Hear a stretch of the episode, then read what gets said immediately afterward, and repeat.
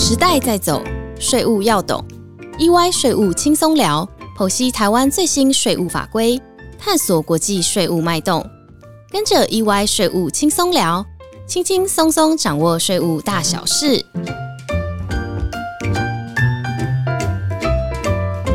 Hello，大家好，欢迎来到 EY 税务轻松聊。我是安永联合会计师事务所税务服务部营运长刘慧文 Heidi。大家好，我是人力资本咨询服务的资深协理林玉芳 Evelyn。Heidi，是今天已经是四月十八日了，再过十二天，年度综合所得税结算申报就要如火如荼的开始。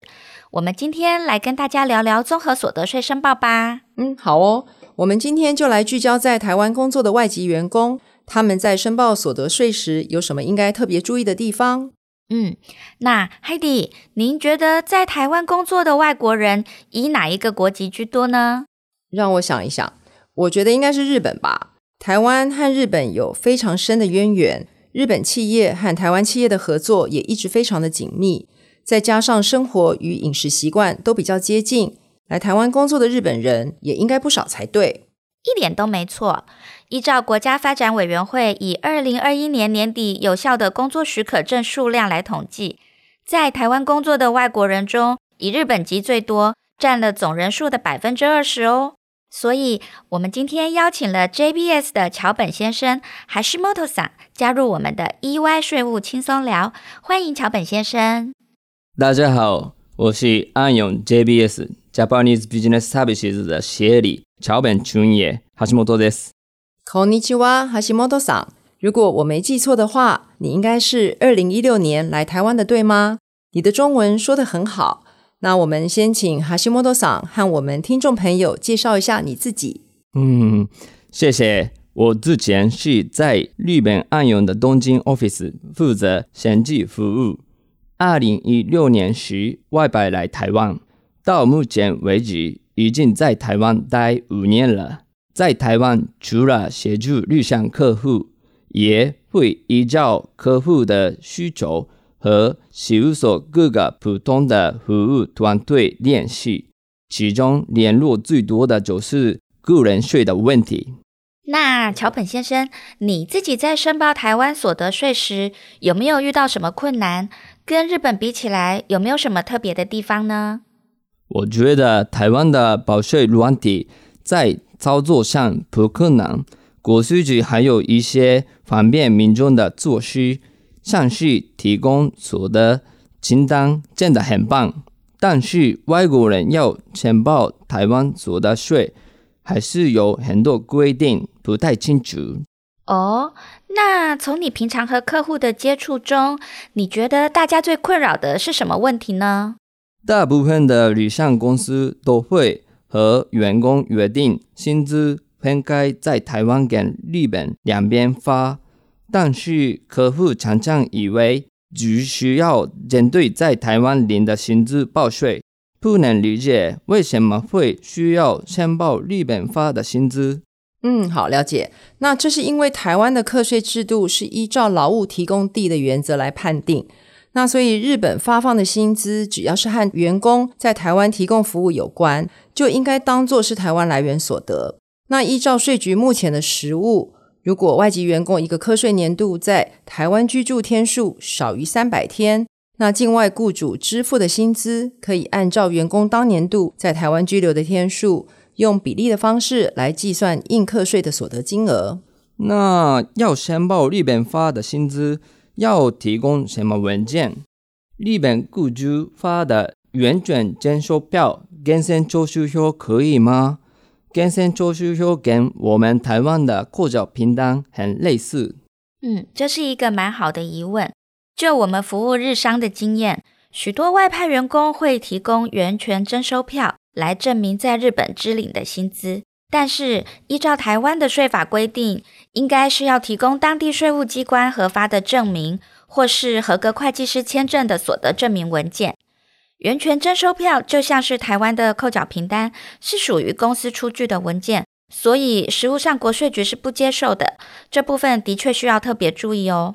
另外，很多日籍员工虽然保留全部或部分薪资在日本发放，但是因为员工实际上是帮台湾的子公司或分公司做事，日本公司会把日本发放的薪资转嫁给台湾的子公司或分公司，其实就是日本母公司先帮台湾子公司代垫员工薪资的概念。台湾子公司收到日本母公司请求返还代垫薪资的账单时，应该要申报成日籍员工的薪资所得。这个也是客户在处理扣缴申报时经常弄错的地方哦。对啊，这真的要提醒客户注意。对了，我知道最近两三年有个议题，很多人关注，就是台湾希望吸引更多专业人才，提供给外国人租税优惠。许多日本朋友都在问我租税优惠的事。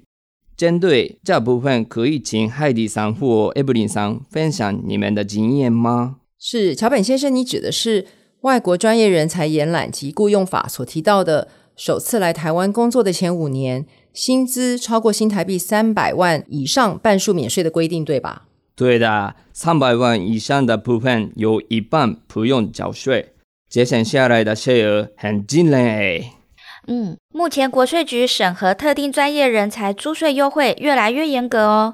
首先啊，要先确认申请人是否取得就业金卡或是特定专业人才工作许可，也要确认申请人是不是首次因为工作而在台湾居留。接着就要看申请适用的年度，这位外国人才是否在台湾居留满一百八十三天，还有当年的薪资所得减除薪资特别扣除额后，是否超过新台币三百万元。有些客户对首次因为工作在台湾居留这个条件有疑问。日本和台湾因为距离很近，可能很多日本员工都来过台湾出差。那出差算是因为工作在台湾居留吗？嗯，目前税局对居留的认定是看员工是否申请外侨居留证，就是所谓的 ARC。如果外籍员工来台湾出差时没有申请过居留证，之后正式来台湾工作，首次以聘雇为居留事由来申请居留证的情况之下，还是可以适用租税优惠的。不过要注意一点，这位外籍员工在受聘雇从事专业工作的前五年内，是不能是税法所认定的税务居民。也就是说，如果之前五年内曾经因为出差而一年内在台湾居住满一百八十三天以上，就无法适用租税优惠了。嗯，还有一点也很重要哦，税局现在比以前更加着重审查外国人才的薪资结构和外派合约的文件内容。公司必须提出员工的薪资结构说明，好比说当年扣缴凭单申报薪资总额五百万元。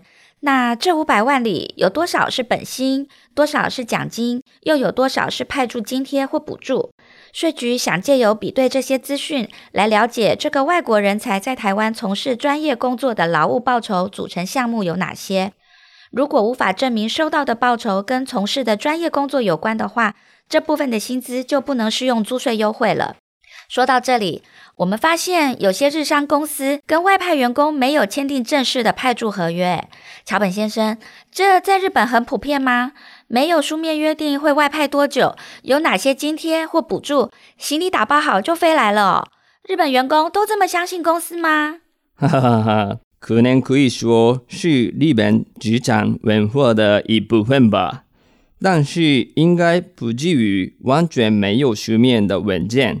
可能是没有把各种津贴或补助写得很清楚，所以我现在拜访客户时都会提醒要注意这一点。嗯，那你当年从日本外派来台湾时，应该有签派驻合约吧？当然有，我们以为自己在 Global Mobility 的制度是很完整的，太太和孩子跟我一起来台湾。这中间事务所也给我们很多协助。对了，我有些日本朋友是一个人来台湾工作，因为孩子想留在日本读书，太太也留在日本照顾孩子。他们会问我，如果太太和小孩没有来台湾，报税时可以当做抚养亲属吗？啊，可以的。尽管家人没有一同来台湾。 我们在申报所得税时，还是可以将配偶、小孩列报为抚养亲属，只是台湾税务机关比较严谨，所以还是需要准备相关的证明文件。哦，なるほど。那需要准备什么文件？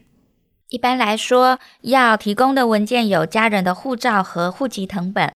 户籍成本是要用来证明这个外籍员工和抚养亲属之间的关系。 如果不方便申请户籍成本的话，也可以用结婚证书及小孩的出生证明来代替。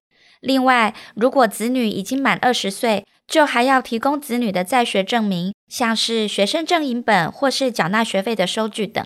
诶 e v e l y n 我记得有关二十岁这个规定去年有修改，那是不是请你利用这个机会和大家说明一下？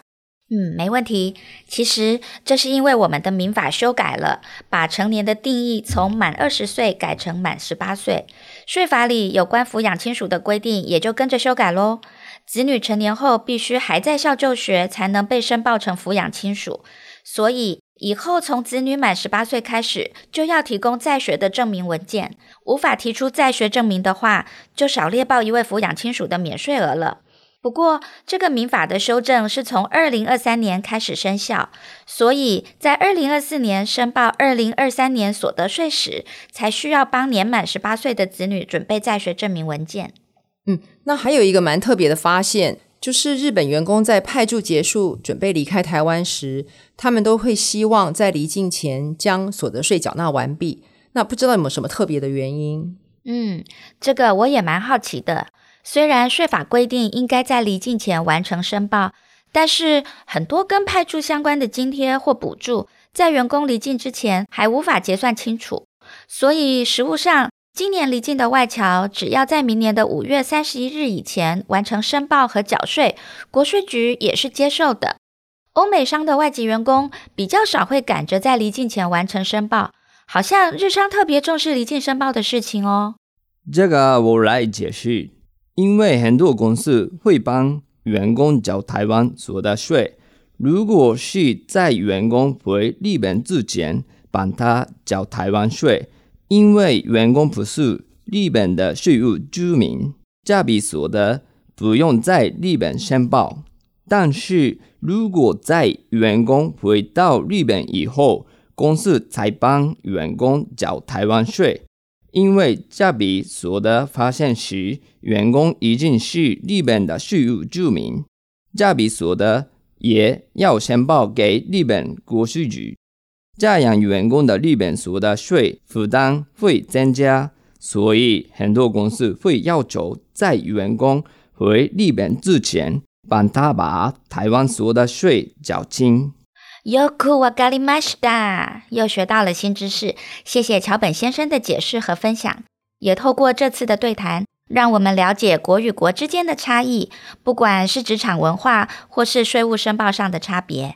嗯，我们也希望透过这一次的意外税务轻松聊，让大家对外侨申报台湾的重所税有多一些的认识。那如果各位有任何相关的问题，都欢迎和我们联络。谢谢大家的收听，我们下周一再见喽。